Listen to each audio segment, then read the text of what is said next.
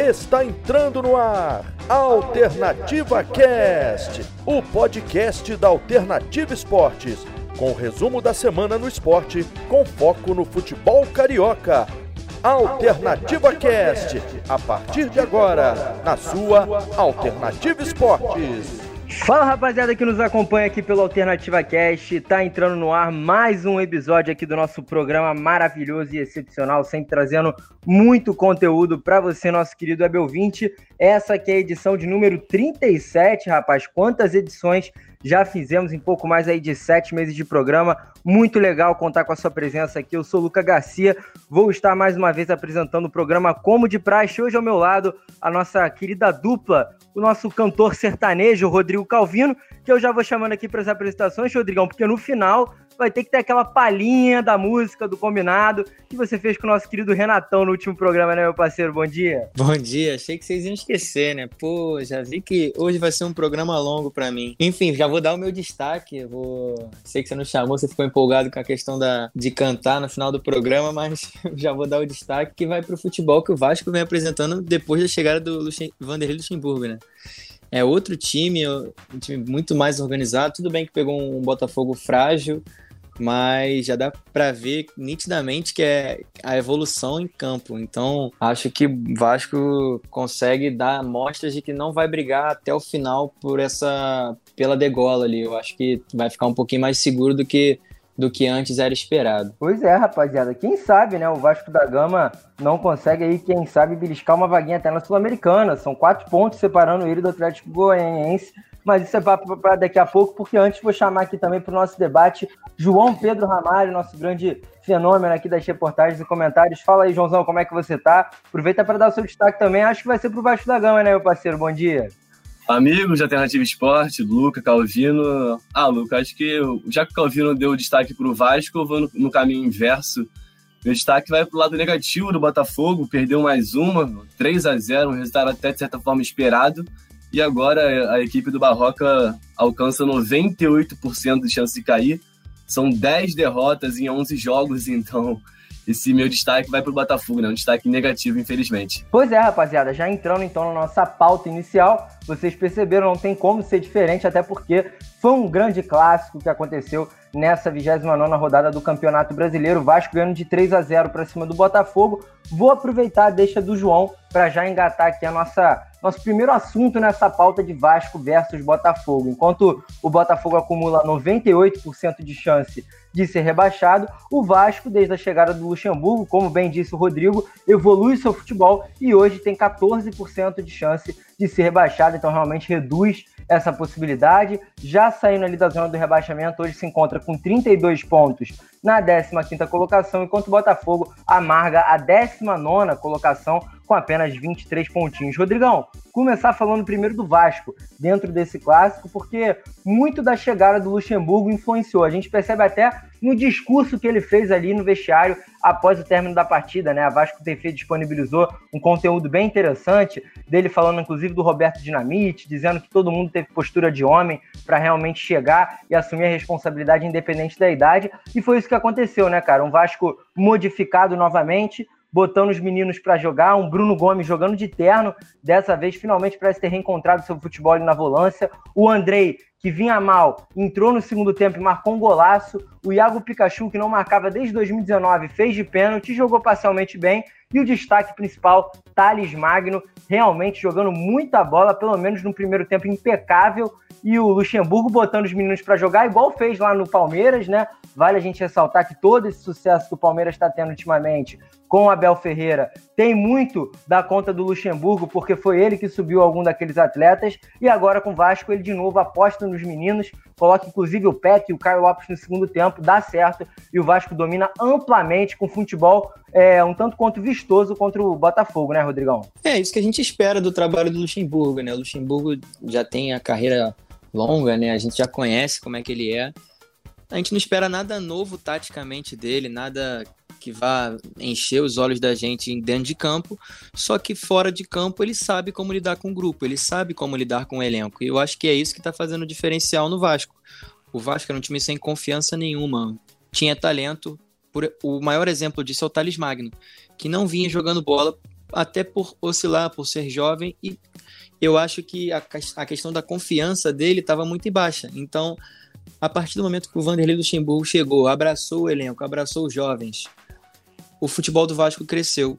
Então, eu acho que a partir disso, a partir dessa virada de chave, alguns destaques vão, vão voltando ao, ao futebol normal para mim. Até o, o Henrique também, né, Claudino? Até Exatamente. o Henrique fez salvou dois gols Aí, já em, duas, em duas rodadas consecutivas. Exatamente. É, que assistência que ele deu pro Thales, né? Inclusive deu uma bela assistência pro Thales, dando um cruzamento excepcional dele pro camisa 11 Vascaíno marcar de cabeça.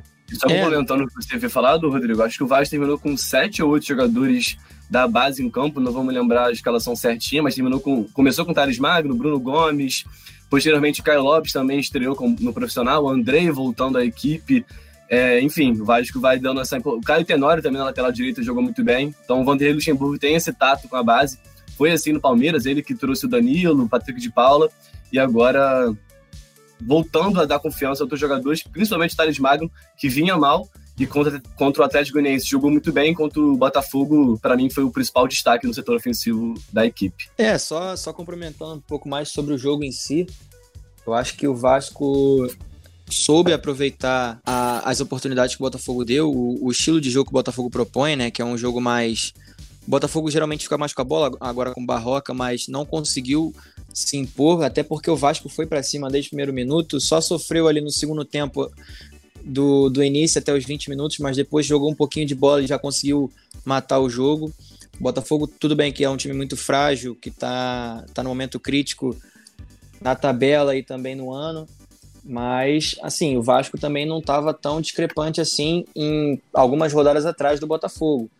Eu acho que o que mudou mesmo foi a postura do Vasco em, se é, em questão de arrumação, a questão de querer ganhar o jogo. Acho que a, a parte física também contou bastante. O Vasco é um time que, pô, cansava no segundo tempo e hoje em dia, com as substituições, não tem piorado, tem conseguido manter um nível assim, competitivo. Não que vá atropelar fisicamente os outros times, mas por enquanto está competitivo. É a tendência de melhora, né? Pelo menos é isso que a gente consegue identificar de, de mudanças e melhorias do trabalho do Ricardo Sapinto para o trabalho do Vanderlei, pelo menos inicialmente. Acho que a principal é. diferença entre as duas equipes, perdão, nunca te cortar, a principal diferença entre as equipes do Ricardo Sapinto para do Vanderlei Luxemburgo e até para a equipe do Barroca é que essa equipe do Vanderlei, do Vanderlei Luxemburgo, até pela sua qualidade que ele tem de animar o seu grupo, o Vasco do Vanderlei Luxemburgo nessas duas partidas sob o comando dele é uma equipe totalmente mais aguerrida, mostrou uma evolução tremenda contra o Atlético Goianiense, finalizando muito, foi superior em posse de bola e finalização, é uma coisa que não é muito comum para esse time do Vasco ao longo da temporada, e mais uma vez contra o Botafogo, foi muito superior à equipe do, à equipe do Barroca, finalizou, se não me engano, 11 vezes ou mais e teve quatro chances claras, que é o maior número da equipe do Vasco ao longo do campeonato inteiro. Então mostra que esse jogo o Vasco foi amplamente superior. No segundo tempo, até o Botafogo tentou mudar a postura, colocou jogadores de mais controle de bola, como o Nazário, mas não surtiram muito efeito, até jogou é, razoavelmente bem, até fez um gol que o Cícero estava impedido, mas depois o Vasco voltou a dominar e mais uma partida apática do Botafogo. E creio que essa foi a melhor atuação do Vasco na temporada inteira. Creio que ao lado daquela vitória é, sobre o Ceará no Castelão, no primeiro turno de 3 a 0 essa vitória no Clássico, foi a melhor atuação do Vasco. No total, o Vasco criou muitas chances, poderia ter feito mais de três gols. Na primeira etapa foi só 1 a 0 mas foi pouco para o que o Vasco produziu. Perdeu muitos gols, o Cano, o, o, o zagueiro Botafogo Souza tirou uma em cima da linha, enfim, perdeu várias oportunidades que poderiam ter feito um placar ainda mais elástico do que foi. Pois é, e só fazer um detalhe de novo, é, voltando para esse assunto da base rapidamente, antes da gente já entrar também é, no quesito do Botafogo. Porque essa temporada eu acho que ela serviu muito de aprendizado para o futebol brasileiro de que a base realmente tem que ser mais utilizada. Claro, sempre foi utilizada, mas esse ano a gente percebe que os times que estão utilizando a base são os times que estão conseguindo ganhar as suas partidas. Pois bem, a gente vê o Abel no Internacional, desde a sua chegada no Internacional, ele modificou alguns jogadores e botou os da base para jogar, como Caio Vidal, Praxedes, que inclusive fez o gol da vitória contra o Goiás. Então a gente vê a base colhendo os frutos. O próprio São Paulo tem hoje no seu time titular, apesar dessa péssima sequência nas últimas partidas. Mas tem hoje no time titular Luan, Igor Gomes, tem o Brenner, o Diego Costa vinha jogando, o Igor Vinícius também joga com certa regularidade, o Gabriel Sara, então são meninos da base brilhando. O Fluminense, quando apostou no André e no Martinelli, fez boas partidas. O Flamengo, quando apostou nos meninos da base, também fez boas partidas. Palmeiras, Santos tá também, mesma coisa. Exato, Jorge, menino de 18 anos. O Palmeiras, Gabriel Menino, Danilo, Patrick de Paula, enfim, são muitos atletas da base que estão brilhando nessa temporada. O Luxemburgo soube ler isso no Vasco, até porque o Vasco vem de uma conquista importante na Copa do Brasil Sub-20. Ele traz para o profissional o Caio Lopes e o Gabriel Peck, que foram fundamentais naquela conquista, entram e entram bem, retomam o futebol do Thales Magno. O Bruno Gomes, muito mais confiante, inclusive no gol do André, ele que faz uma roubada de bola sensacional, é, dando balão, inclusive, no jogo, jogando muita bola o garoto Bruno Gomes. Então, realmente é um Vasco evoluindo. João, já te chamando aqui para o papo novamente para a gente falar do Botafogo, porque enquanto o Vasco evolui, o Botafogo cada vez mais dá passos para trás, agora com 98% de chance de rebaixamento. O Eduardo Barroca concentrou o time dois dias para esse jogo, era realmente visto como uma final. Ele modifica todo o elenco ali, né, apesar das três ausências do Benevenuto, do Caio Alexandre e também me, me, foge agora outra do Matheus Babi, na realidade, ele modifica esse time, coloca o garoto Romildo, que entra bem, mas acaba passando mal no segundo tempo, bota um meio de campo desastroso, ao meu ver, ali com Varley, Juan e Kelvin. Então é um time que, mais uma vez, começa marcando até que bem, sofre um gol e depois de sofrer esse gol fica totalmente desestruturado. Só um adendo para você comentar: o Botafogo não termina uma partida sem sofrer gols desde o dia 19 de outubro, no empate em 0 a 0 com o Goiás. Então tem três meses que isso aconteceu. Time completamente desestruturado, cada vez mais próximo do relaxamento para a Série B. É, esse é o reflexo da equipe do Botafogo, da diretoria também ao longo do ano.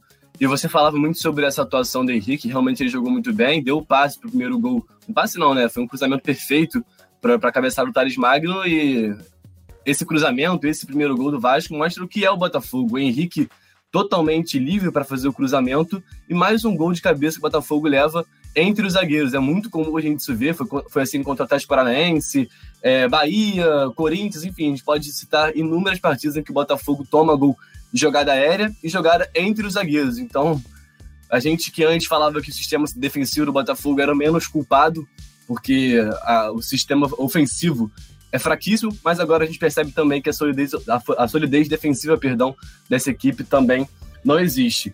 E você falou muito bem, né, Luca, que o Botafogo considerava o jogo da vida, porque caso perdesse, e como perdeu, a vantagem do primeiro fora aumentou de 6 para 9 pontos, então é praticamente impossível o Botafogo escapar, são 98% de risco de rebaixamento. E o Botafogo considerava o jogo da vida, mas mais uma vez a gente viu um time totalmente apático e sem vontade de jogar bola. A gente viu na entrada dos jogadores, o Botafogo libera um vídeo da entrada dos jogadores, a gente vê um time totalmente apático, sem nenhuma vontade de. Parece que eles não têm uma vontade de estar em campo. E sobre a escalação que você também trouxe, uma escalação bizarra. Começando um jogo com Kelvin, Juan, Varley, o Kelvin, que por sinal não jogava mais de um mês e meio. E só esses três jogadores, que são jogadores de ataque, eles somam zero gols na temporada. Na verdade, somam um gol na temporada, que é o do Varley, que eu não me lembro, acho que contra o Fortaleza na derrota no Newton Santos. Mais uma derrota, né? O Botafogo perdeu para Fortaleza, Bragantino, é, tropeçou contra a Corinthians em vários jogos. O Botafogo poderia estar, é, ajudar o Botafogo a sair da situação ou estar numa situação melhor. O Botafogo acabou tropeçando contra essas equipes, até contra o próprio Vasco lá no primeiro turno. E você falava sobre o Romildo, que também é um jovem que começou porque o Foster sentiu no intervalo, o Luiz Otávio, no intervalo não, antes do jogo começar no aquecimento, o Foster sentiu e o Luiz Otávio também sentiu, então não tinha opção.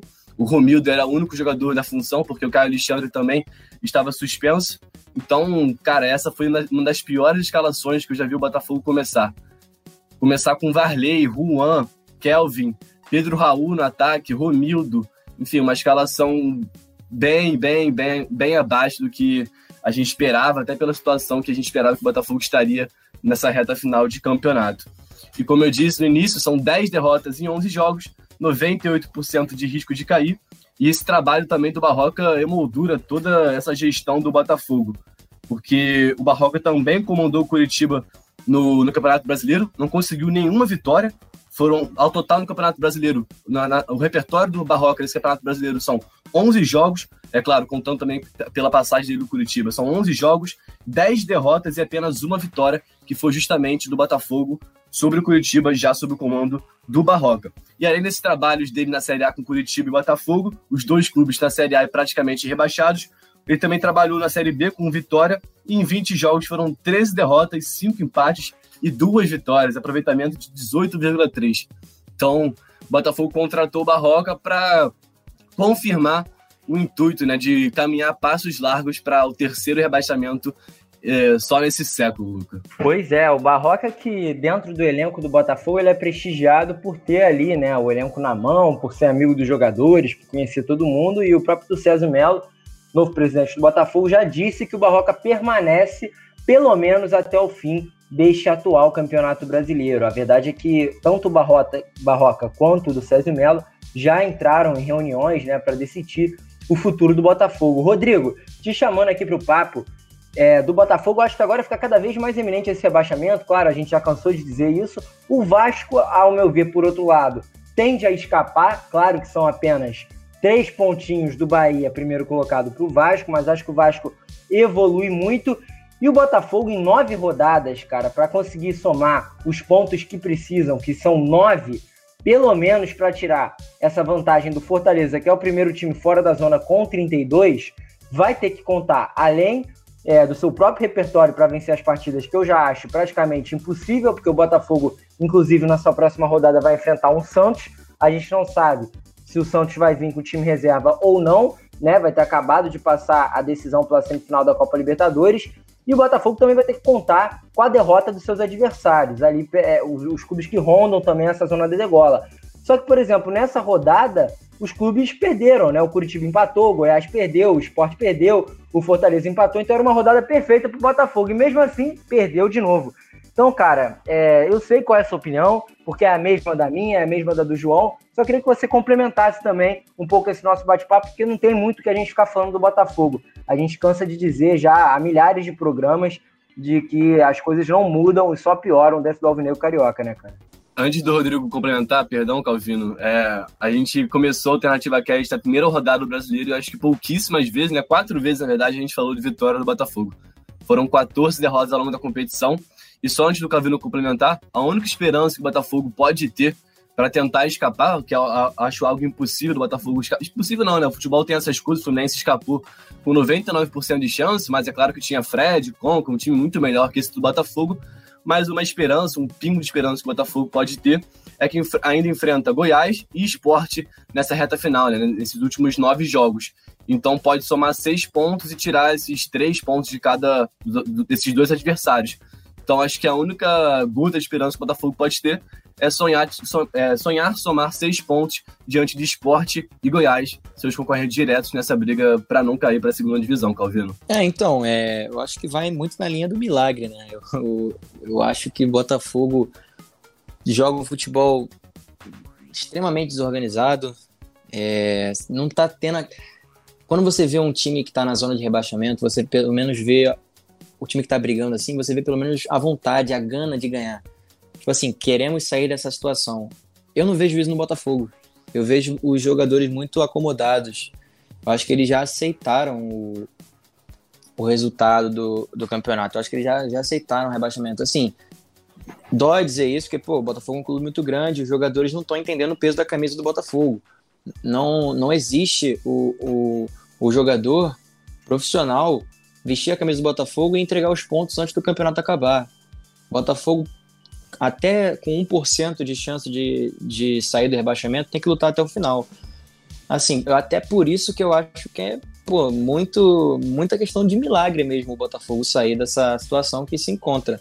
Eu acho que até pode ganhar esses dois jogos que o, que o João citou, mas eu acho que só esses dois jogos não vão conseguir fazer com que o Botafogo se livre. Eu acho que o Botafogo tem que tirar mais pontos de outros jogos que são mais difíceis. E o Botafogo não consegue se ajudar. Eu acho que o grande problema do Botafogo é o Botafogo. É porque os outros times também não estão desgarrando, até porque também jogam um futebol péssimo. Só que o Botafogo consegue jogar pior ainda. Então essa é a minha opinião. Eu não vejo o Botafogo escapando por causa, mesmo, por causa do Botafogo. Eu acho que todos os outros ajudam o Botafogo, só que o Botafogo não se ajuda. E pra gente finalizar, Lucas, perdão, perdão mais uma vez, Perdão mais uma vez a gente interromper para a gente já encerrar esse assunto do Botafogo. Só passando os próximos jogos do Botafogo, que enfrenta o São de fora de casa, Atlético Goianiense em casa, depois pega o Fluminense no Maracanã, Palmeiras, enfrenta o Grêmio, é, São Paulo ainda, Ceará. Então, é uma sequência difícil para o Botafogo. E que, não sei se vocês viram, mas recentemente vazou um vídeo dos jogadores na festa de despedida do Honda, acho que após a derrota para o Corinthians por 2 a 0 e isso vazou, o torcedor do Botafogo acabou repercutindo bastante, de forma negativa, é claro, pela situação da equipe. A gente viu vários jogadores rindo, a gente viu até um, um narguilé na, nessa festa de despedida, muito pagode, e um time que nessa situação. É claro que o jogador tem direito de se divertir, ainda mais em festa de fim de ano, mas pela situação que a equipe está, acho um baita de respeito com o torcedor e também com a instituição que é o Botafogo. Pois é, a situação fica cada vez mais inadmissível, né? A situação fica cada vez mais incompreensível pelo lado da torcida, que como a gente dizia aqui em off, né, João? Enquanto os torcedores do Flamengo estão protestando lá com o clube em quarto lugar, do Botafogo sequer protestam porque já viram que esse time realmente não vai levar a nada. E só para a gente finalizar esse assunto, é, voltando a falar rapidamente do Vasco, vocês falaram que acham que o Botafogo cai por si mesmo, e agora eu acho que o Vasco sobrevive também por si mesmo. Acho que não vai precisar aí da ajuda de ninguém, porque pela graça aí do torcedor vascaíno, acho que o Luxemburgo chegou e chegou muito positivamente a esse elenco. Rapaziada, Lucas, já mudando. Pode só falar, pra, Só para complementar o que você falou sobre o Vasco agora, eu acho que o Vasco tinha, tem, tinha, né, no caso, é, três jogos decisivos. O Botafogo ganhou. Vai ter agora contra o Curitiba, que para mim seriam seis pontos fundamentais. E o último jogo, que é, daqui, da, que é um pouquinho mais para frente, é contra o Bahia. Eu acho que se ganhar esses três jogos, está livre. Para mim, não, não, não vejo o Vasco caindo se ganhar esses três jogos. Só pois isso mesmo é, que eu queria complementar. Pois é, e aí também ganhando é, não só esses três jogos, como quem sabe beliscando mais um pouquinho, um jogo aqui, um jogo ali, como propriamente disse o Luxemburgo é, após a vitória do Vasco no vestiário, o Vasco pode até sonhar por uma vaguinha na Sul-Americana, né? Quem sabe? Porque, como eu disse, são quatro pontos separando ele do Atlético Goianiense, que está em 12 lugar. Rapaziada, como eu havia dito, vamos mudando de página aqui no nosso podcast, já entrando no próximo bloco, nesse segundo bloco do nosso programa, que é para falar do Flamengo, rapaziada. E antes da gente debater aqui sobre o Flamengo, eu só queria fazer umas considerações iniciais desse time do Rogério Ceni antes de puxar o, pra, o papo para vocês. Tem muita coisa acontecendo hoje, tanto no interno quanto no externo, pelo rubro-negro carioca. São muitas coisas acontecendo que, ao meu ver, são feitas e conduzidas de maneiras erradas. Muitos vazamentos, muitas especulações, é, muita fofoca, como propriamente já disse alguns jogadores e jornalistas que cobrem ali o Flamengo. A gente teve um áudio, literalmente um áudio transcrito do que o Diego Ribas falou após a derrota do Flamengo dentro do vestiário. Ao meu ver, isso é algo completamente errado de se fazer. Alguém literalmente pegou, gravou o Diego falando e mandou para o jornalista que fez a sua obrigação. O trabalho do jornalista é publicar a informação que convém ao público. O jornalista fez o seu trabalho, mas quem gravou fez errado. Agora a gente já tem, antes da gente começar aqui a gravar, programas é, esportivos em Portugal já dando como iminente a saída do Rogério Ceni e cravando um acerto do treinador Rui Vitória, um português que treinou clubes na Arábia Saudita, dando um acerto dele com o Flamengo já. O Flamengo pela sua parte, fazendo reuniões na última segunda-feira e garantindo a permanência de Rogério Senna pelo menos até o fim do Campeonato Brasileiro. A gente tem talvez uma possível racha do elenco entre a panela 85 e a panela da igreja, em que o Diego Ribas seria o conciliador das duas partes. Então é, é, é muita fofoca, é muita coisa envolvendo o Flamengo, é muito blá blá blá externo. Já veio o papo de que foi jogador pedindo para mudar o horário de treino, que magoou outro jogador. Então é muita coisa que está afetando o desempenho dentro de campo. Eu acho que o próprio Diego externou muito bem isso na sua entrevista ali após o fim da partida. Falou que a gente tem que abdicar de coisas que estão vindo do externo para focar na responsabilidade que temos dentro do campo. O Flamengo, mais uma vez, é completamente previsível. Os 90 minutos, um jogo completamente igual. Os 90 minutos é bola para cá, bola para lá, cruzamento na área. Bola para cá, bola para lá, cruzamento na área, sem nenhuma efetividade. Até criou chances com o Pedro, que não está no seu melhor momento técnico e acabou desperdiçando as próprias chances.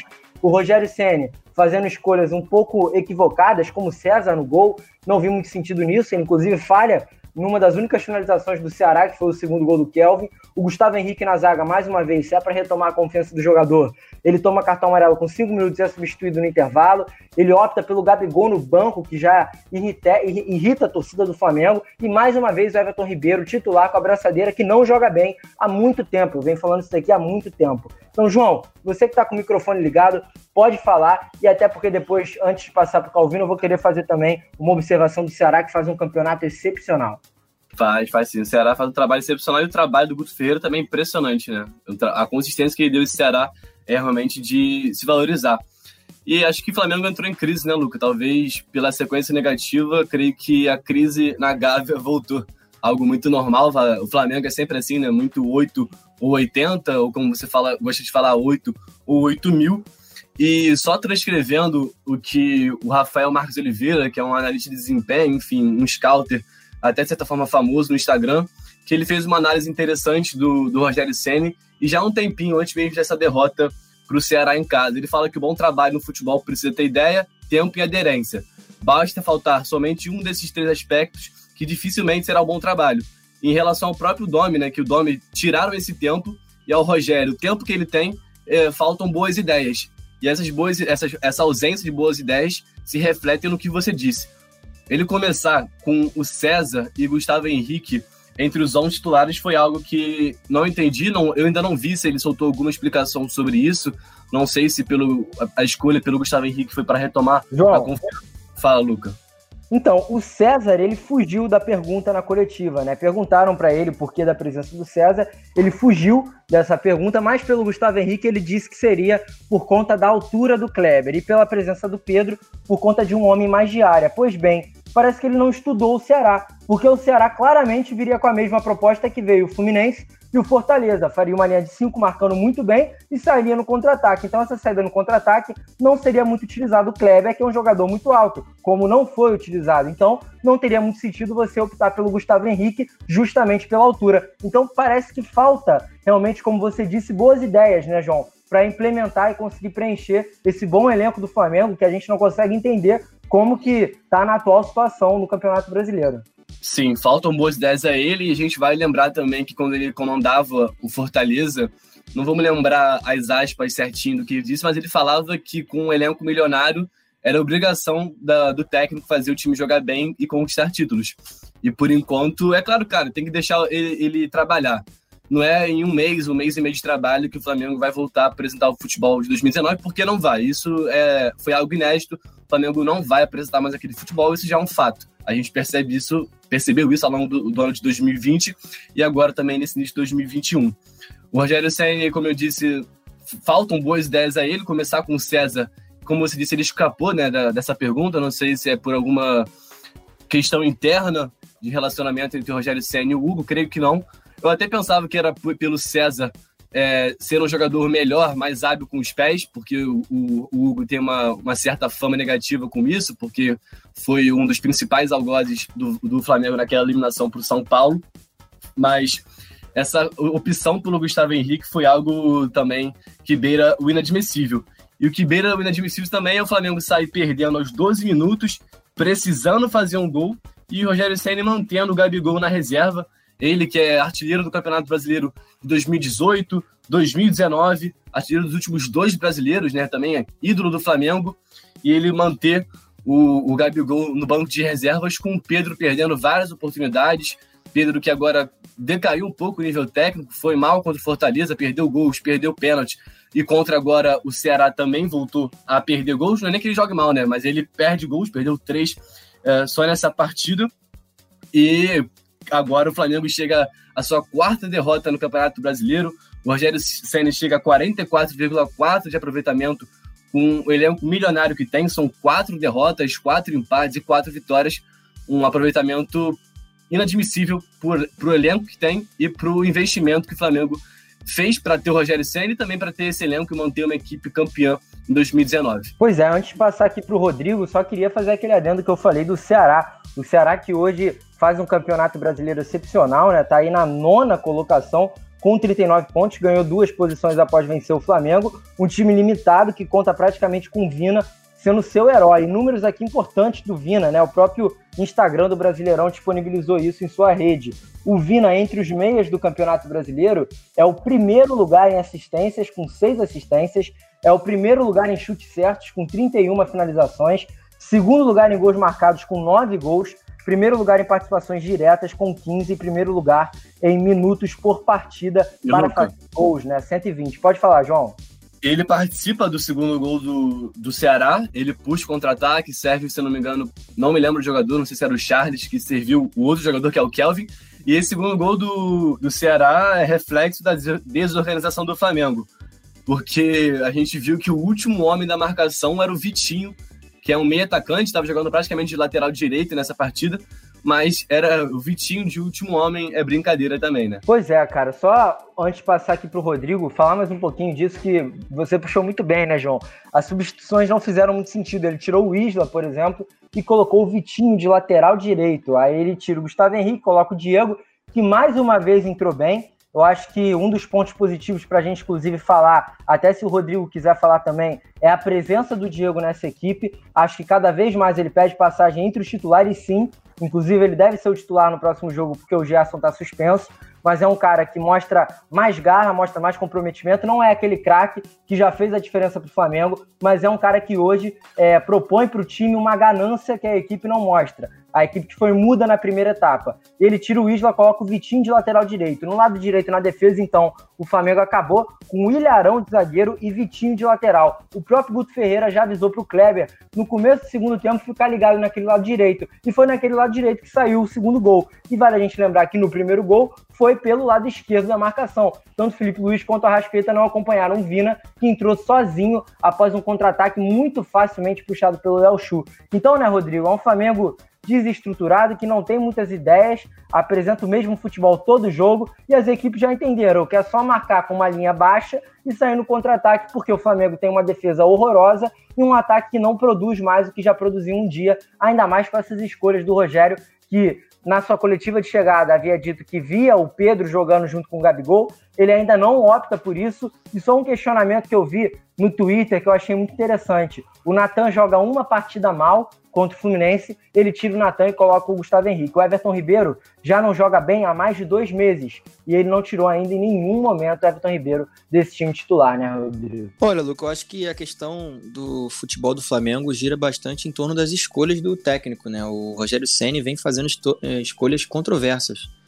Eu acho que para mim, na minha concepção, né, o César não tem nível de Flamengo.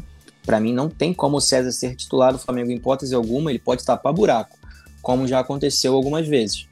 Mas ele não tem nível de ser escolha técnica para ser titular. Eu acho que o Hugo está muito à frente dele. E isso se mostra dentro de campo. Para mim foi uma falha grotesca o segundo gol do segundo gol do Ceará, porque a bola passa no único lugar que tinha que passar e que ele tinha que fechar e era uma defesa relativamente fácil. Tudo bem, a bola quicou um pouquinho antes, ok, mas um goleiro é, bom não deixaria aquela bola entrar. E Gustavo Henrique, chovendo molhado, toda vez que entra falha, é criticado. Aí o Rogério, ou sei lá, o Domi, vinha e tentava dar mais uma oportunidade para ele, para ele ganhar moral. Não vem funcionando. O que, que adianta você fazer isso? Vai perder pontos, vai perder jogos. O que, que adianta você dar moral para um jogador e perder ponto? Tá, só a tentativa tá, tá fazendo com que o Flamengo perca o campeonato, tá entendendo? Acho que já, já passou, já passou o tempo dele, ele teve a oportunidade, não conseguiu se firmar, é um bom jogador, mas que não deu certo no Flamengo e não vai dar. O Natan tem uma expectativa de futuro melhor, é prata da casa, mais jovem, eu acho que vale muito mais a aposta nele do que no Gustavo Henrique. E fora a opção do Gabigol, né? A gente não entende. Durante a transmissão a gente viu que o Gabigol estava 100% inteiro. Eu não entendo a, a, escolha pelo Pedro, até porque a gente sabia que o Ceará vinha com linhas baixas. É, e o Gabigol é um jogador de mais movimentação. Acho que seria melhor para conseguir penetrar na defesa que estava linha baixa.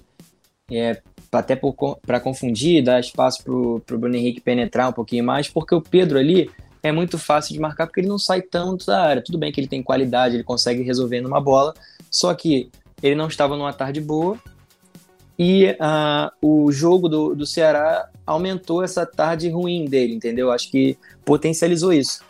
Fora os outros jogadores que não estão no, no, no, primor técnico, como o Everton Ribeiro, o Arrascaeta também não acho que esteja tão bem. O Gerson é constante, mas já jogou mais.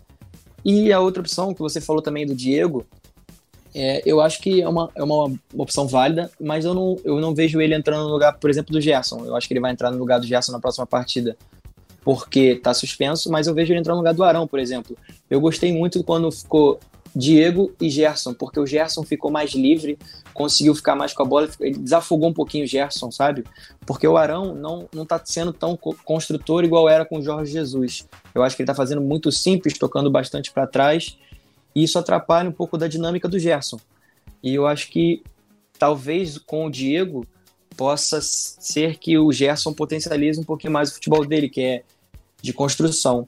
É, e as opções do Rogério Ceni no segundo tempo, como o Vitinho pela direita, ou o Arão na zaga, que não vem dando certo. Eu acho que é jogo atrás de jogo que o, que o Flamengo tem que buscar o resultado e ele faz isso sempre, bota sempre acho que, o Arão acho que o Flamengo nunca, Acho que o Flamengo nunca venceu, né, Luca? Com o Arão, quando o Arão é recuado, acho que o Flamengo nunca conseguiu vencer, ou conseguiu? Não, ainda não é, conseguiu é, acho... vencer. E o único jogo que o Flamengo, é, na realidade, o Flamengo venceu contra o Santos. O Arão estava recuado porque ele colocou o Diego também. E naquele jogo contra o Racing, que o Flamengo conseguiu um empate no tempo, no tempo regulamentar, né? Mas fora isso, empatou com Fortaleza, perdeu para o Fluminense e perdeu também agora para o Ceará. É, e só para só completar, eu acho que, pô, para mim é inadmissível você estar tá perdendo um jogo. Você tira o Felipe Luiz, que é um lateral é, notoriamente construtor, muito inteligente, e bota o René, que é um lateral bastante defensivo. Para mim isso é inadmitível, uma troca 6 por meia dúzia na lateral, não, é tática, sabe? Mas as características são totalmente diferentes, sendo que você está perdendo um jogo. E para mim essa substituição que foi a que mais me indignou, sabe? 40 do segundo tempo você tira o Felipe Luiz, que é um lateral construtor que consegue achar melhor os atacantes ou os meias e bota o René que tem notória dificuldade em construção. É, para mim são Pode falar. Pois é, não, e só é, aproveitando para você falar um pouco mais disso, né? Só aproveitando esse gancho que você trouxe na realidade do Renê. Acho que agora, principalmente com a eliminação do Flamengo no Sub-20, no Brasileirão Sub-20, não tem o porquê o Rogério Ceni não utilizar Mateuzinho e não utilizar Ramon. Eu, a, torcida está pedindo isso, é, é, é, um, é, uma possibilidade que eu vejo, além de ser um pedido da torcida, claro, que nem sempre a torcida vai pedir pelo primor técnico, mas nesse caso, eu acho que hoje é muito válido a utilização do Ramon e do Mateuzinho. O Mateuzinho jogou 18 jogos no profissional e deu 6 assistências.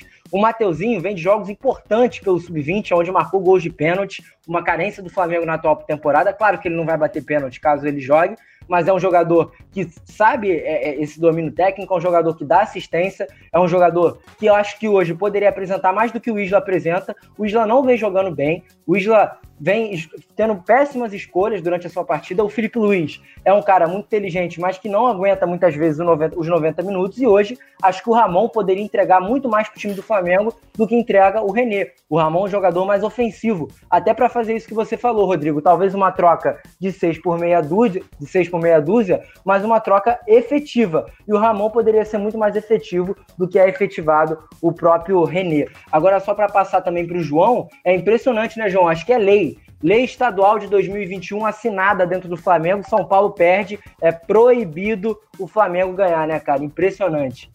É, o, São Paulo praticamente toda vez que perde, dá a oportunidade do Flamengo vencer, mas o Flamengo não aproveita, né? E tá assim o campeonato inteiro. A gente não sabe quem vai ser campeão, porque o São Paulo, quando vinha caminhando a passos largos para se figurar como favorito imediato ao título, agora emenda aí eliminação na Copa do Brasil e derrotas consecutivas para Bragantino e para o time reserva do Santos. Mas o Flamengo não aproveita, o Atlético Mineiro também não aproveita, e quem vem aproveitando é o Internacional, com cinco vitórias consecutivas. E Luca, Calvino, amigos de Alternativa Esportes. O, essas, essas escolhas erradas, esse poder de decisão errado, não só do Rogério Senna, mas do time inteiro como, como um todo, vão fazendo o, a lenha do Rogério Senna se queimar não só com a diretoria, mas também com a torcida, porque o Rogério Senna tem o segundo pior aproveitamento da década em relação aos técnicos, em relação aos técnicos com 44,4%, perdendo apenas para o Ney Franco, que tinha 14,3%. E para a torcida do Flamengo, que criticava tanto o Abel Braga, o Abel, o Abel Braga só perde para o Jorge Jesus, que tinha 81,3%, e o Abel Braga tem 71,1% naquela passagem de 2019-2020. E o Ceni só aparece como quinto melhor em relação, a, em relação a esse número de aproveitamentos. Então mostra que se o Rogério Senna chegou como o salvador da pátria para tentar buscar um título para o Flamengo numa temporada atípica, parece que ele vai se queimando cada vez mais com a torcida e já surgem burburinhos que ele pode não ficar para a próxima temporada, né, Luca? Pois é, cara, e vale a gente lembrar, o Flamengo também não chuta em campo, né? Impressionante, não finaliza, só deixa para finalizar o banco. Pode Esqueci falar, de... então. Acabei esquecendo também do, Dom, do Domenech Torrent, Domi, né? Antecessor do Rogério Senna, que aparece como quinto melhor, na verdade. Eu troquei os números. O Domi aparece como quinto melhor, com 64,1% em 26 jogos, enquanto o Rogério Senna, em 12 jogos, são quatro vitórias, quatro empates e quatro vitórias, que dá um aproveitamento de 44,4%. Então, o Domi, pelo que vinha apresentando, além de boas ideias, tinha um aproveitamento bem melhor do que o Rogério Senna nesses 12 jogos iniciais. É, pois é, eu já deixei bem explícito aqui no Alternativa Cast que eu achei o trabalho do Domi péssimo para o Flamengo mas em termos de aproveitamento realmente está superior ao Rogério. O time do Flamengo com o Rogério não chuta, o time do Flamengo com o Rogério é previsível, deixa para chutar dentro da área. O próprio Roger Flores falou isso na transmissão do Grupo Globo, né? Que só deixa para chutar dentro da pequena área, fica buscando tabela o tempo todo, não chuta fora da área. Quem chutou foi o Gerson, chutou mal. É um jogo muito previsível, que é bola para um lado, bola para outro, cruzamento na área. Os times já entenderam que é só marcar muito bem e sair no contra-ataque.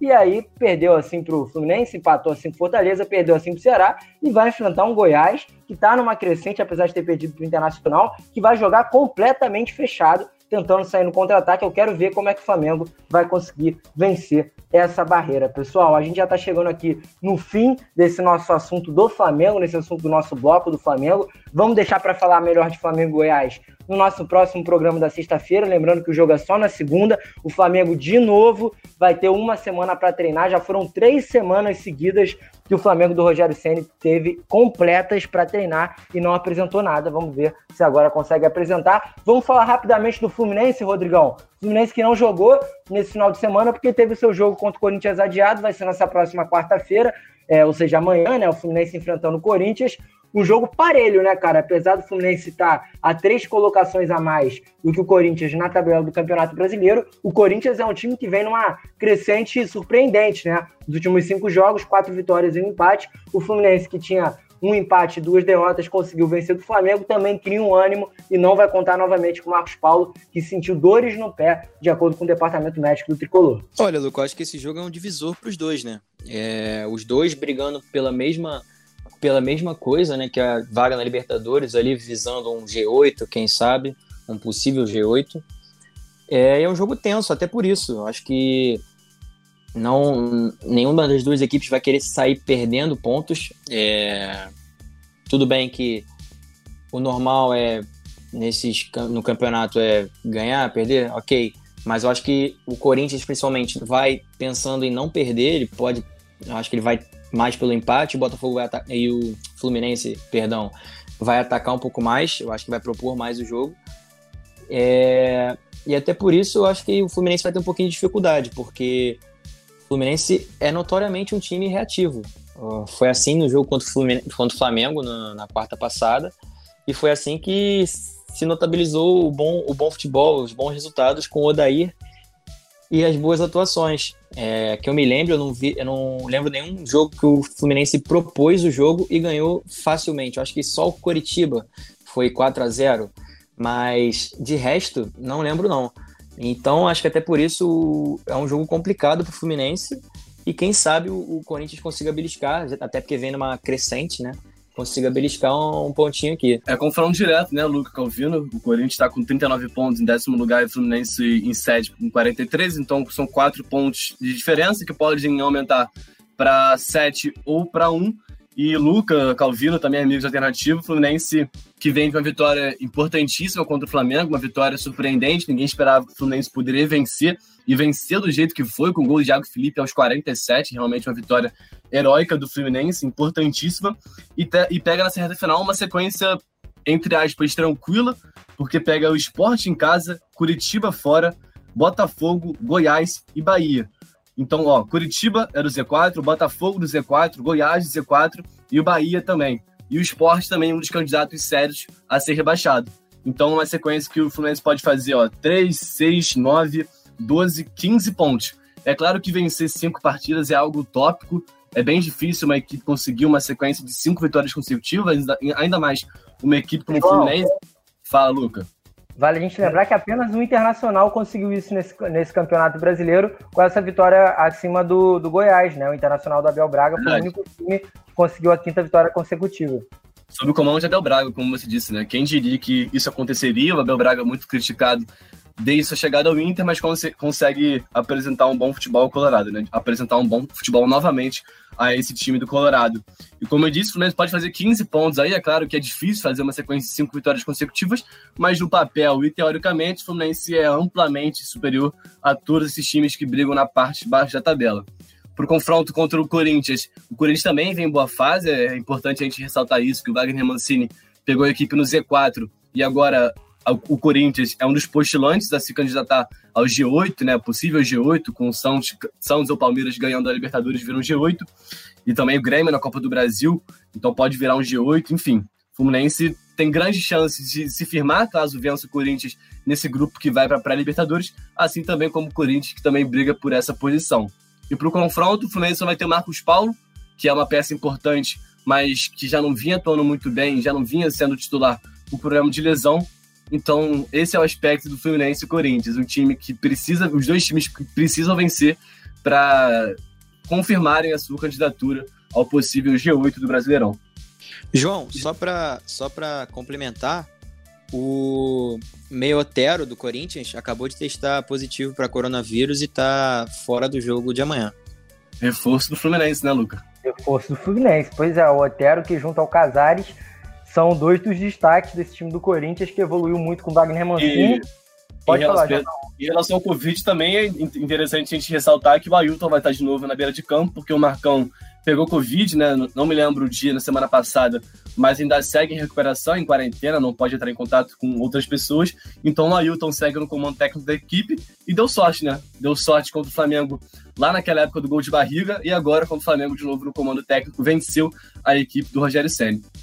Pois é, eu gosto. Para quem não se recorda, o Ailton que a gente está falando foi quem fez a jogada para aquele famoso gol de barriga ali do Renato Gaúcho em 1995, Campeonato Carioca, que o Fluminense conquistou em cima do Flamengo no Maracanã lotado, inclusive um dos maiores públicos da história do Maracanã. Só para a gente finalizando esse papo de Fluminense, né, rapaziada? Lembrando que um dos pontos fortes desse time do tricolor é a jogada aérea. Inclusive, foi assim que saiu o primeiro gol do Fluminense contra o Flamengo, né? Uma bola aérea ali que o Lucas Claro cabeceou e fez o seu sexto gol na temporada, zagueiro artilheiro aí o Lucas Claro. São 35, praticamente 35% dos gols do Fluminense saem em jogadas aéreas. Só que o Corinthians, por sua vez, tem a quinta melhor defesa do Campeonato Brasileiro e uma dupla de zaga muito consistente, ainda mais depois da chegada do, Ger do Gemerson. Uma dupla de zaga alta e consistente ali do Gil e do Gemerson. Então, qual que deve ser para a gente finalizar aqui esse nosso bate-papo? Primeiro, perguntando para você, Rodrigão, qual que deve ser a estratégia adotada pelo Ailton, visto que a, a, o seu grande ponto forte, que é a jogada aérea, pode ser prejudicada pela boa defesa que tem o Corinthians no Brasileirão? Olha, eu acho que o Fluminense vai tentar usar a sua arma, que é a bola aérea, né? Até porque a, as faltas do Danilo Barcelos são sempre perigosas mas vai enfrentar uma vai enfrentar uma defesa bem postada que é a do Corinthians que dificilmente sofre com as bolas aéreas até porque tem duas torres gêmeas ali né? Mas eu acho que vai precisar bastante acho que vai ter um, um jogador que vai ser ne extremamente necessário nesse jogo que é o Michel Araújo que para mim ele que vai dar o tom da partida. Se ele tiver bem o Fluminense pode fazer um bom jogo porque é ele que vai fazer as transições depois da queda técnica do Nenê, eu acho que ele que tomou conta ali do meio de campo, então ele tem que assumir esse posto nesse jogo que é difícil e confronto direto com o Fluminense. Eu acho que a partida vai girar em torno dele, sabe? Eu acho que o, o Marcão, não, como é que é o nome do, do interino? Ailton. Ailton. O Ailton. O Ailton vai ter que pensar bastante em dar suporte pro, pro Michel Araújo ali, para ele desempenhar uma boa partida, até porque ele vem cansando, né? No segundo tempo ele não consegue jogar de igual para igual, igual foi o primeiro tempo. Então tem que blindar ele, tentar extrair o máximo do bom futebol que ele já apresenta, né? E quem pode também dar esse suporte, essa característica de bola parada, bola aérea do Fluminense é o Fred, que se não me engano tem apenas três gols nessa passagem, mas que nos últimos jogos vem jogando muito bem. Foi esse contra o São Paulo e contra o Flamengo ele jogou muito bem foi para mim um dos principais jogadores uh, da equipe do Fluminense na partida, um dos melhores em campo. Então, creio que o Fred voltando, ele era dúvida para começar o jogo por conta de dores, mas vai jogar contra os Corinthians, então creio que pode ser a principal arma do jogo aéreo e também de construção do, do Fluminense na parte ofensiva. Pois é, rapaziada. Então, o assunto aqui dos clubes cariocas encerrado. Já vamos passando para o nosso quarto e último bloco aqui do nosso programa, do nosso querido Alternativa Cast, que é a Libertadores, né, rapaziada? Não tem como ser diferente. Hoje começam aí os confrontos da semifinal da Libertadores, na realidade, os segundos jogos né, da semifinal da Libertadores. Só relembrando rapidamente para o nosso ouvinte que o Boca Juniors e o Santos empataram na La Bombonera na última quarta-feira e jogam amanhã, na próxima quarta-feira. Inclusive, eu vou reportar esse jogo ali ao lado do nosso querido Renato Ximenes e do Emanuel Santana. Já River Plate e Palmeiras se enfrentaram no estado lá em Avejaneda, né, na última terça-feira, e o Palmeiras surpreendeu, metendo um 3 a 0 emblemático no River Plate e volta para jogar hoje, nessa terça-feira, a partida que você acompanha na nossa querida Alternativa Esporte. Joãozão, trazendo aí as primeiras informações com você, né, cara? Que vai reportar esse jogo novamente. Palmeiras com uma, com uma vantagem aí realmente muito considerável. O Boca Juniors, lembrando que fez uma retomada dessa em 2017, quando havia perdido o primeiro jogo das quartas de final para o Jorge Wilson por 3 a 0 e depois ganhou por 8 a 0 só que jogando na sua casa, né? Agora tem que derrotar o Palmeiras, que é um adversário muito superior ao que era o Jorge Wilson, mas o Palmeiras que está muito consistente na atual temporada, principalmente depois da chegada do Abel Ferreira, né, João? João, só Fala. antes de falar rapidinho, só para. É porque teve uma notícia agora de última hora que eu acabei de ver no Twitter que o, o Diego Ribas, do Flamengo, tá respondendo alguns jornalistas, está retrucando alguns jornalistas de assim, de maneira respeitosa, claro, de algumas informações que vem vazando de dentro do, do time do Flamengo, relações de racha, essas coisas, ele está respondendo. Eu acho que é, vale o convite a todos que queiram se inteirar sobre o assunto. Ele está respondendo Vene Casagrande, Diogo Dantas. Eu acho que vale, vale a, a leitura. Claro, claro que vale, até porque o Diego, além de ídolo, também é um dos mais respeitados pela torcida Bom, e também pelo elenco. Fala, Luca. Então, só para concluir isso, lembrando, essas acusações provavelmente que o Diego está respondendo deve ser é, sobre aquilo que o Vene Casagrande, jornalista do Dia, havia dito que o Diego, Felipe Luiz pediram para mudar o horário de um treino, também sobre a panela, acredito eu, a panela 85, que é a panela da igreja, e sobre esse possível rachamento do elenco rubro-negro. Eu vou aproveitar enquanto você fala do jogo do Palmeiras, João, Vou aproveitar também para dar uma lida aqui no Twitter, a gente traz um balanço geral ao fim do programa. Pode falar agora, João, traz as primeiras informações, já aproveita e vai treinando aí para o seu giro de notícias de logo menos Palmeiras e River Plate jogasse e Alternativa Esportes acompanha. Claro, pô, panela da igreja é cada nome engraçado, né, Luke Calvino, mas enfim, passando para as informações do primeiro, do segundo jogo, perdão, no Allianz Parque, depois posteriormente vou passar o resto, é claro, na transmissão. Mas as principais notícias, não tem como fugir disso, é a perda do Gabriel Verão. Ele que já havia ficado de fora da partida, da primeira partida em Avejaneda por problema de lesão na coxa, voltou a sentir dores contra o esporte, saiu do intervalo e agora não joga, foi descartado por esse duelo. Outro que também não vai jogar é o Patrick de Paulo, uma perda importante meio de campo, foi suspenso lá em Avejaneda. Não joga, vai dar lugar ao Zé Rafael, que também vinha ganhando titularidade com o Abel Ferreira.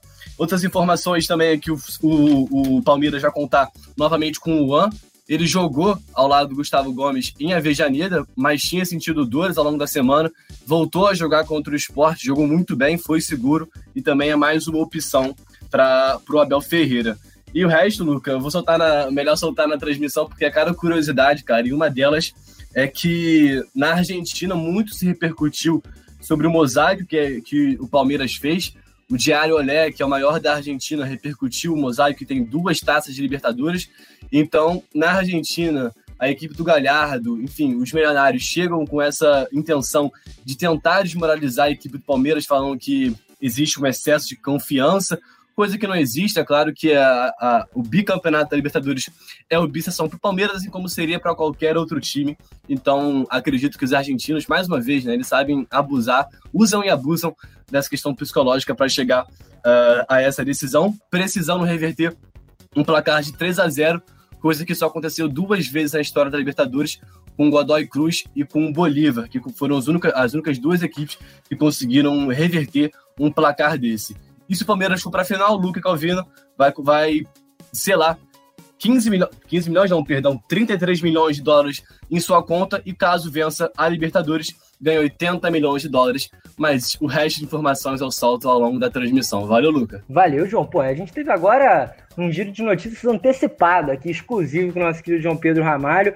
Rodrigão, mediante a todas essas informações que o João disse, até sobre a possibilidade, na real, a ausência do Patrick de Paula e também a ausência do Gabriel Veron, qual que você acha que seria o meio de campo ideal do Palmeiras para enfrentar o River Plate? Qual que você acha que deveria ser a postura ideal do Palmeiras para enfrentar o River Plate? Porque, claro, a, a gente vê, o Palmeiras está com uma vantagem astronômica, ganhou de 3 a 0 jogando na casa do River Plate. É uma, é uma vantagem inacreditável. Só que aí chega para esse jogo, jogando em casa, a gente fica naquela dúvida: será que o Palmeiras vai tentar segurar o resultado? Eu acho difícil, não é a ideia do, do, Abel, do Abel Ferreira. Será que o Palmeiras vai tentar ir para cima e ampliar a sua vantagem? Será que o Palmeiras vai jogar mais de forma reativa, que nem começou jogando contra o River Plate no primeiro duelo? Qual que vai ser o meio de campo do Palmeiras? Porque isso altera a forma da equipe jogar. Ele pode vir com o Rafael Veiga e com o Lucas Lima de forma mais avançada, ele pode entrar com o Zé Rafael de uma forma mais, é, dizemos assim, mais marcadora, mas sem ser aquele pitbull que tenta tirar a bola a todo custo. Ele pode talvez improvisar o Emerson, o Empecur ou o próprio Luan numa função que faria o Patrick de Paula. E aí sim priorizando uma marcação. Então quero saber agora com uma visão mais de comentarista, Rodrigão. O que você acha que o Abel Ferreira deve fazer para conseguir garantir essa vaga na final da Libertadores? Olha, eu acho que, na minha visão, ele vai tentar repetir o esquema com mais ou menos três volantes construtores. Eu acho que ele vai botar Danilo, Zé Rafael e Gabriel Menino. O Gabriel Menino um pouquinho mais solto. E eu acho que é o ideal, até porque, olhando pelo retrospecto, fez uma ótima partida na Argentina. E não tem por que você mudar assim o esquema, sendo que você, com esse esquema, já ganhou de 3 a 0 na Argentina. Eu acho que até pela, pelos espaços que o River Plate vai dar, tem que dar, porque vai buscar o jogo, vai buscar o resultado é, eu acho uma formação ideal essa com três volantes um pouquinho mais marcadores, mas que também sabem sabem sabem trabalhar com a bola no pé, sabe? Então, eu acho que seria o ideal é, essa formação para o Abel, Abel Ferreira. Gabriel Menino e Danilo. Danilo, é claro que vai ter titular, foi titular na Argentina, um dos principais nomes dessa equipe do Palmeiras. Se eu não me engano, vale mais de 100 milhões de euros. Então, é claro que vai ser titular. E o Gabriel Menino, que partida que ele fez na Argentina, vai ser titular hoje contra o River Plate novamente.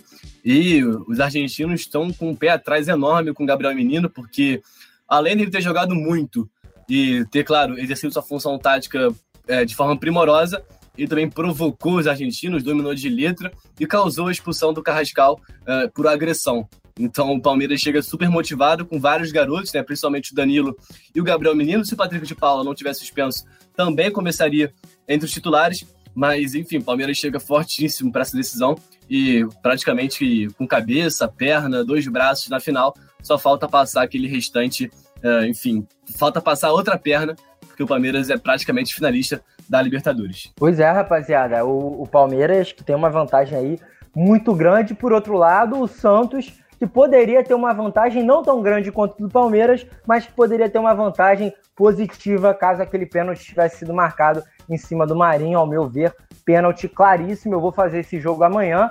O Santos que vai com força máxima, né? Fez os seus testes ali de Covid. Ninguém testou positivo, à exceção do John e do Wagner Leonardo, que haviam testado positivo dois dias depois da vitória, no, da, do empate, na realidade, no primeiro jogo. Desfalques importantes, principalmente o John, que vinha sendo goleiro titular, agarrando muito, mais o João Paulo, que também teve a sua fase de titularidade no Campeonato Brasileiro, inclusive foi um dos nossos nomes aqui quando a gente estava montando aquela seleção do primeiro turno. Ele que agarrou muito também, inclusive na Libertadores. Eu fiz uma partida do Santos contra o Libertar, que ele fechou o gol, foi o melhor em campo. Então é um cara que pode também salvar o Santos, principalmente nesse jogo. O Santos, de novo, igualmente ao Palmeiras, conta com a vantagem de decidir em casa. A gente sabe que a força do Santos na Vila Belmiro é outra. O Marinho, inspirado como tá, vai ser o grande diferencial da equipe. A gente espera que o Boca Juniors é, pelo menos não consiga derrotar o Santos, né? Ou talvez um empate 1 a 1 que também eliminaria o Santos 2 a 2, 3 a 3, que seja. O Santos precisa da vitória ou pelo menos manter esse empate em 0 a 0 para levar para o pênalti. Rodrigão, um jogo complicado, o próprio Cuca já disse que o momento é mágico, Lembrando que o Cuca é muito supersticioso, né? Ele foi com a camisa da Maria que ele usou lá em 2013 também no título do, do, do Atlético Mineiro. Então é, eu acho que é um jogo mais complicado para o Santos, até pelo placar, né, cara? Com certeza, eu acho que é um jogo bastante parelho. Eu dou um pouquinho de favoritismo, assim, bem leve para o Santos, até porque joga em casa, vai decidir em casa. Por mais que não tenha torcida, essas coisas, mas a gente sabe que o Santos é bem forte na Vila Belmiro. E tem um diferencial que é o Marinho, né? Olhando para os dois times, para os dois times titulares, não vejo ninguém com num momento igual ao do Marinho. Eu acho que o Marinho pode e vai desequilibrar essa partida para o Santos.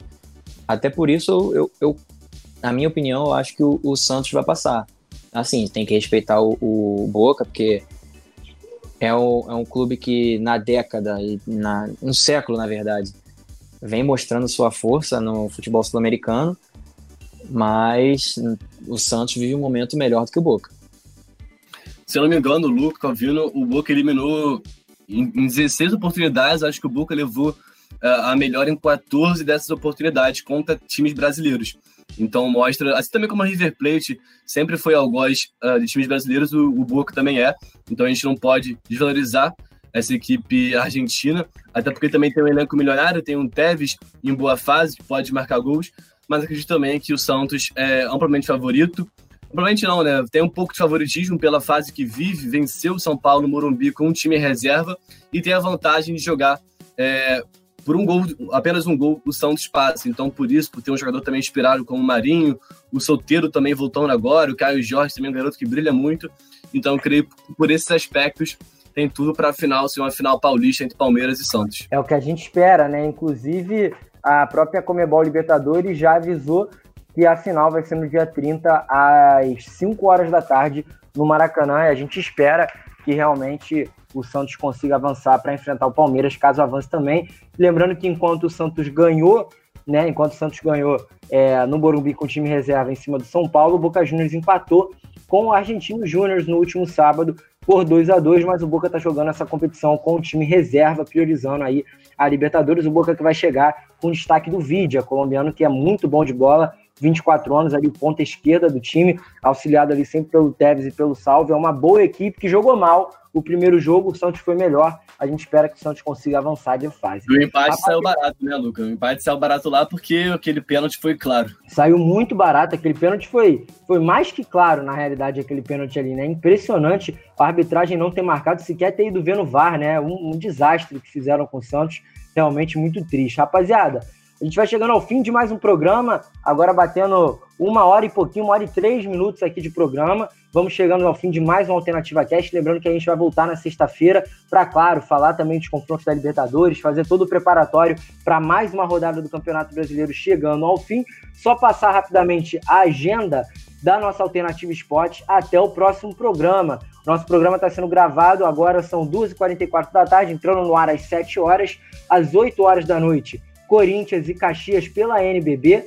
Um bom jogo aí pela NBB de basquete. Depois Palmeiras e River, nosso querido João Pedro Ramalho, participando junto com Roberto Giranelli, Douglas Rodrigues e Antônio Carlos Duarte, nosso convidado especial. Na quarta-feira, Santos e Boca Juniors pela Libertadores. Eu farei esse jogo ao lado do Emanuel Santana e do Renato Ximenes às 7h15 da noite. Às 9h30, Corinthians e Fluminense, nosso Daniel Henrique operador aqui, comentarista, vai participar nas reportagens. Na sexta-feira a gente volta com a Alternativa Cash, antes do bate-papo europeu e também da hora do cartoleiro. Rapaziada, é isso, Joãozão. Chamando aqui para as despedidas, aproveita para dar o seu destaque e a gente vê uma próxima oportunidade para você participar do nosso Alternativa Cash. Muito obrigado, meu parceiro. Valeu, Luca. Até o próximo programa e que na, no próximo programa a gente possa estar falando de classificação do Palmeiras e Santos para a final, uma final, acho que nunca vimos uma final de Libertadores entre clubes brasileiros. Então, ah, não, vimos sim, São Paulo e Atlético Paranaense também já, já decidiram, mas tomara que os clubes paulistas possam chegar à final e que no próximo programa, na sexta-feira, a gente possa também estar falando da vitória do Fluminense, colando também no próprio Palmeiras, que está na frente do Fluminense, aí quatro pontinhos, então a vitória sobre o Corinthians é essencial para colar no G6 e também sonhar uma Libertadores. Valeu, Luca, Calvino e amigos de Alternativa. Pois é, seria a terceira final entre brasileiros, né? Porque em 2005 também teve a final ali entre Inter e São Paulo. Então seria a terceira final entre brasileiros, sensacional, que seria também um clássico paulista no Maracanã. Tudo para dar certo para os brasileiros, né, Rodrigão? Muito obrigado pela sua participação. Até uma próxima e te desejar um bom resto de dia aí para você, meu parceiro. Valeu, Luca. Valeu, João. Sempre bom estar com vocês. É... A gente espera que a semana seja boa para os brasileiros na, na Libertadores, né? E que o, ocorra tudo pacificamente nos, nos protestos que estão acontecendo agora na, no Ninho do Urubu. A gente tem que ver o, o, o, decorrer dessa situação, mas a gente espera que seja tudo bem, que seja algo pacífico. É, enfim, boa semana a todos é, e obrigado pela preferência na, no podcast. Valeu, rapaziada. Rodrigão, não pensa que eu esqueci não, hein, cara. Só não vou te botar para cantar hoje porque eu quero ver o Renato te cobrando. Só não vou te botar para cantar hoje porque eu quero ver o Renato te cobrando. Então, na próxima vez que participar você e Renatão, eu quero ver o Renato te cobrando porque esse cara é uma comédia. Pô, quero sexta... ver a reação dele. Sexta-feira eu faço questão de vir cantar, não tem problema nenhum. Eu tava preparado hoje. Ih, então vai ter show. Show, né, Joãozão? Show aqui na nossa alternativa.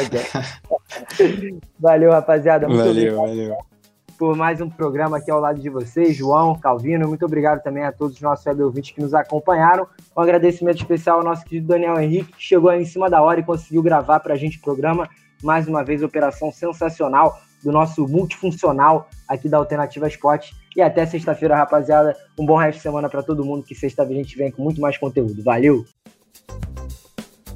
Você ouviu mais um episódio do Alternativa Cast. Apresentação de Luca Garcia, participação de João Pedro Ramalho, Renato Ximenes e Daniel Henrique, que também faz a edição.